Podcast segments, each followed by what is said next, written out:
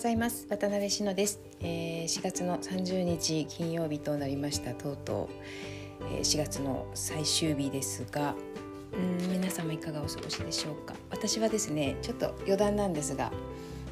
えーと、春春というか4月から入学している京都芸術大学のレポートを、3科目分4月30日まで、まあ、3科目というのは自分で決めた、えー、履修科目なんですけどその3科目分を30日までの今日のね1時までレポート提出期限だったんですよ。それを無事昨日、えー、提出できまして おめでとうございますということで、えー、頑張っておりますがえっ、ー、とうんとですね今日は、えー、色と文様の4回目の配信となります。で何を話そうかと言いますと、えー、着物の中でも帯というものの、えー、性質がすごく特殊だなと、えー、気づいたことについてお話をしたいと思います。これも、え、今ではなくて、え、しばらく前なんですけどブログに、え、文章としては残してありますのでそのリンク先も貼っておきます。でえーとね、何を言いたいかと言いますとそうですねどこから話せばいいか。まず衣服というものの性質ですよね。私の、えー、予想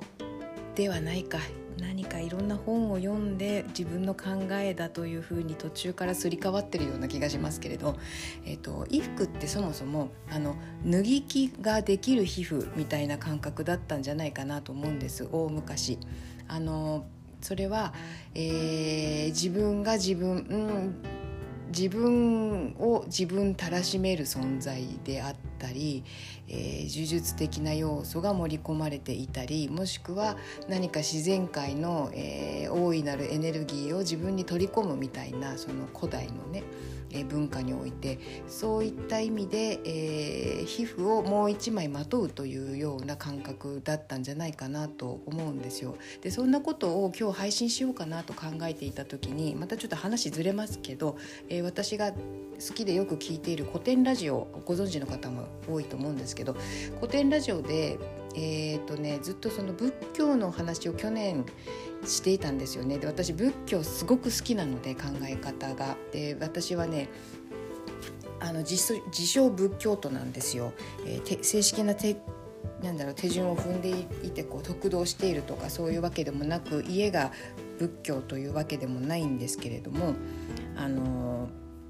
あ、あ、お墓はねお寺にありありますが、うん、それでもこう仏教的なえー、て言うかな暮らしに仏教が根付いているともいやわからない。あそれと意識していないぐらい根付いているからこそ宗教なのかもしれないんだけどちょっとその辺はまあ今の話のあれじゃないんで話さないんですけど要するに自称仏教徒でしかも曹洞宗の仏教徒だと思ってます。なぜかというとなぜか曹洞宗の、えー、お寺さんとかお坊さんとかにすごくご縁がありましてあの曹洞宗のお寺で働いていたこともありましてねなんかなぜかしらご縁があるんで私きっと曹洞宗の仏教徒なんだなって思って自称仏教徒なんですよ。でそれで仏教について少しこう勉強したりしていたこともありまして、えー、そのか考え方というか世界観が少しすごく好きなんですよね。でそんなこともありまして古典ラジオでずっと仏教の、えー、話をしていた時期があったんだけどだからこうなんか気軽に聞けなくてずっと今まで聞けてなかったんですよ。すごい聞きたいから気軽に聞けないっていう感覚で今まで聞けてなくってでもやっと今朝聞き出したんですよねその初回のところをね。うん、でそこであのその古典ラジオのうんと深井さんという方が、えーと、その古代の日本の世界観っていうのも今と全然違って多分あの想像ができないと思うけれどもっていうような前提で、えーとやっぱりこうすごく呪術的で言霊とか、えーと、そのなんていうかな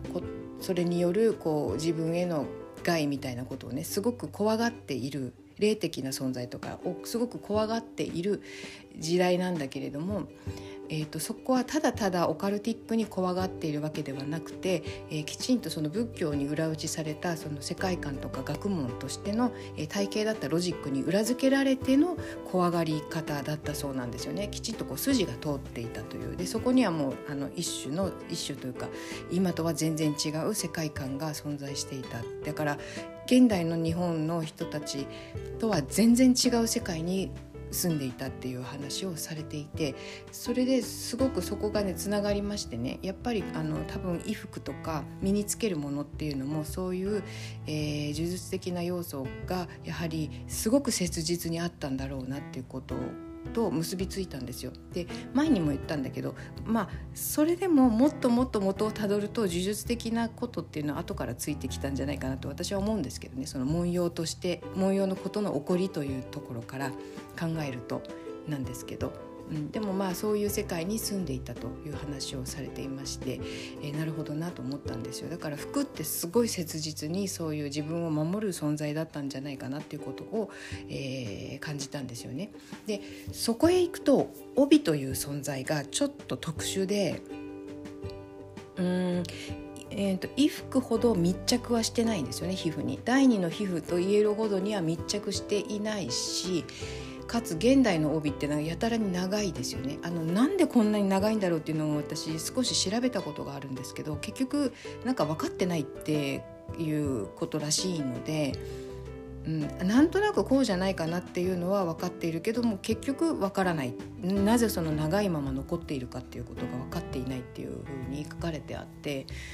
うん、でもせっかくね私もそうやって今芸術大学通信ですけれども通っていて卒論も書いたりしますんでなんかそういうところ自分の中のテーマにおいて、えー、研究してみたいなという気持ちも少しあります。その着物のルーツというかねあの、まあ、ルーツっていろんな文献出てますけどうんでもそのなんかなんで帯がそんな長いのかとかそういう呪術的な暮らしから派生した着物の存在とかっていうことはねなんかちょっと考えてみたいななんて思ったんですけどまああ話があちゃこちゃ言ってごめんなさい要するにその帯という存在がちょっと衣服の中でも特殊だなというふうに思ってまして、えー、まあ、まずそのすごくやたらに長くてやたらに装飾性がありますよね。であれ多分装飾品なんだなと思うんですよ。あの帯別にしなくても着物って着れますよね。あの紐だけで紐だけで着れるんですよだけどなんかあんな厚みのある厚みというか幅がある帯をぐるぐる巻きにしてしかもこう背中に、えー、装飾的なものを乗せるというなんかよ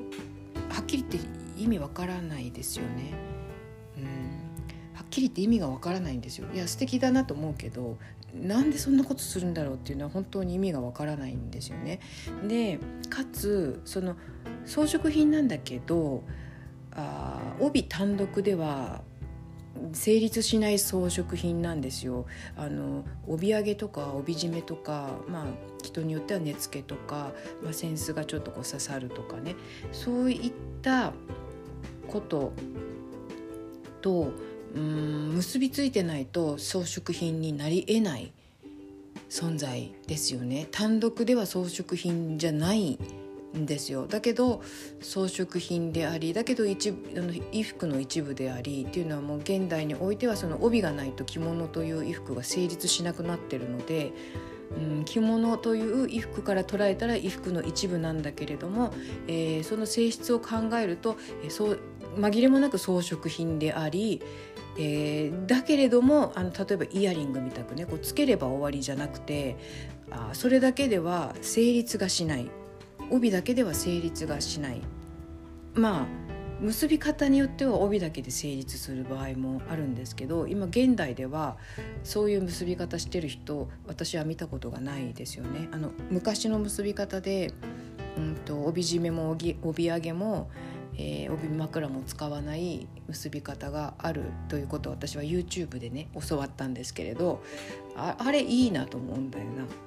またちょっと話ずれるけどあの縛り方あの結び方はあの締め方は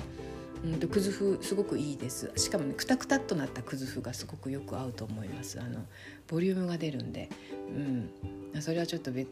別ね。そのそんななんちったかな？その縛り方締め方。忘れちゃいましたけど、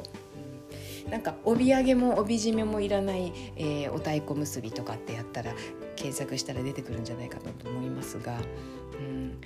まあ、そういう例もあるけれども現代においてはおおむねというかほぼ、えー、他の部品がないと、えー、装飾品としては成立がしないということですごく、あのー、特殊なものだなって思うんですよだからやっぱり帯折る時もその辺りはすごく気にしますよね。どういう着物に合わせるかはもちろんなんですけれどそこにこう帯締めが入り帯揚げも、えー、そういう色合いとかも合わさってくるということで、うん、そそういうことも考えて、えー、色とか柄とかを考えるわけですよね。すごく特殊だなと思って。だけど装飾品であるからにはやはりその古来の古来というか、えー、古代のそういう呪術的な要素とかそういったところが発端となっている衣服であるならば装飾品であればなおさらのこと、えー、柄が入らないと、えー、成立しないなっていうことにも思い至ってるんですよその当時、えー、書いてる書いてないかな。いや書いてると思うな。だからクズフは無地が最も綺麗だし私は、えー、今のところ無地が一番そのなんていうのかな。あなんていうんだああそうそう。時が経っても色あせないという観点からいくと無地が一番近いところにあるんじゃないかなっていうふうに感じているけれどもその片方で絶対にやっぱり装飾品であればさらにその人々の、えー、祈りとかが、えー、ことの発端になっているとするならばそこに文様とか色っていうのは入っていないと成立しないものになるんだよなとかなんかそういうことを考えていたんです。数年前。でそれは今も変わってないですね。その辺を模索中ということではあります。ただおぼろげながらも方向性は見えてきたかなという感じで、えー、それについて、まあ、古典会場で、えー、帯地とともにご覧いただけたらなというふうに思っているという話でした。はい。えー、とご理解いただけたら嬉しいんですが一応ブログのねあの URL 貼っておこうと思いますのでご興味ある方はそちらの方がコンパクトにまとまっておりますので、まあ、コテンラジオの話とかは入ってないんですけどはいあのー、ご覧いただけたらと思います。で全く余談なんですけどそのコテンラジオの話なんだけど最近 Voicy でも聞けるようになっていると知ってちょっと驚きました。 Voicy では配信されてなかったんですよコテンラジオ。それでねすごく驚いたのはあの Voicy って基本10分単位であのチャプターって皆さん呼んでるんだけどチャプターが切れちゃうんであの収録し直すんですよね。皆さん10分以上の収録をしたい場合は。でかつ Voicy のポリシーとして、えー、収録する側もパーソナリティっていうのかな？パーソナリティ側も、えー、極力余分なあとことをしないななんていうのかな、えー、ごくごくシンプルにっていうことを考えてっていうのがポリシーであの BGM をねもうあらかじめ3種類ぐらいしか用意されてなくてそれをリスナーが選ぶっていう形式だったんですよ今まで。なのに古典ラジオだけ私の知る限りは古典ラジオだけ、えー、元々の音源が BGM 入ってますんでもう最初から最後までトータルで、えーと、コーディネートされてるというかデザインされている配信なんで古典ラジオはもちろんなんだけどそれがそのまま Voicy に載ってるんですよ。それってね Voicy としてはすごい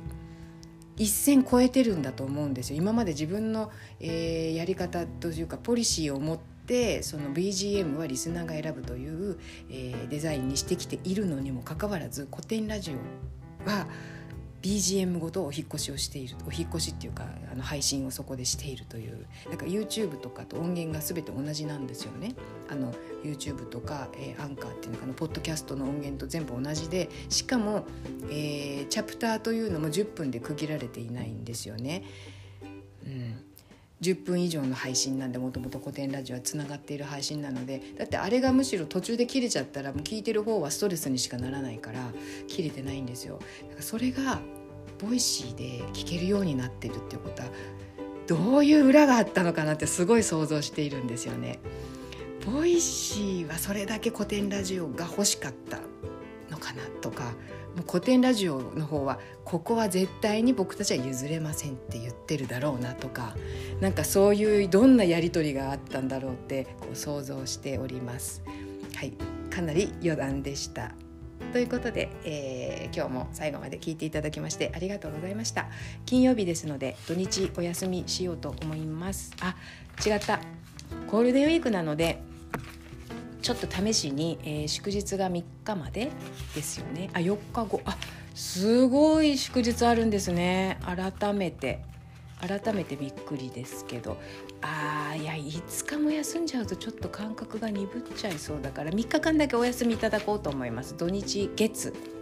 うん、4日の日は、えー、配信をしようと思います。はいということで、えー、最後まで聞いていただきましてありがとうございました。それでは次回、えー、4日の火曜日にお会いしまお会いしましょうじゃない、えー、まあいいや4日の火曜日にその時まで、えー、良いゴールデンウィークをお過ごしください。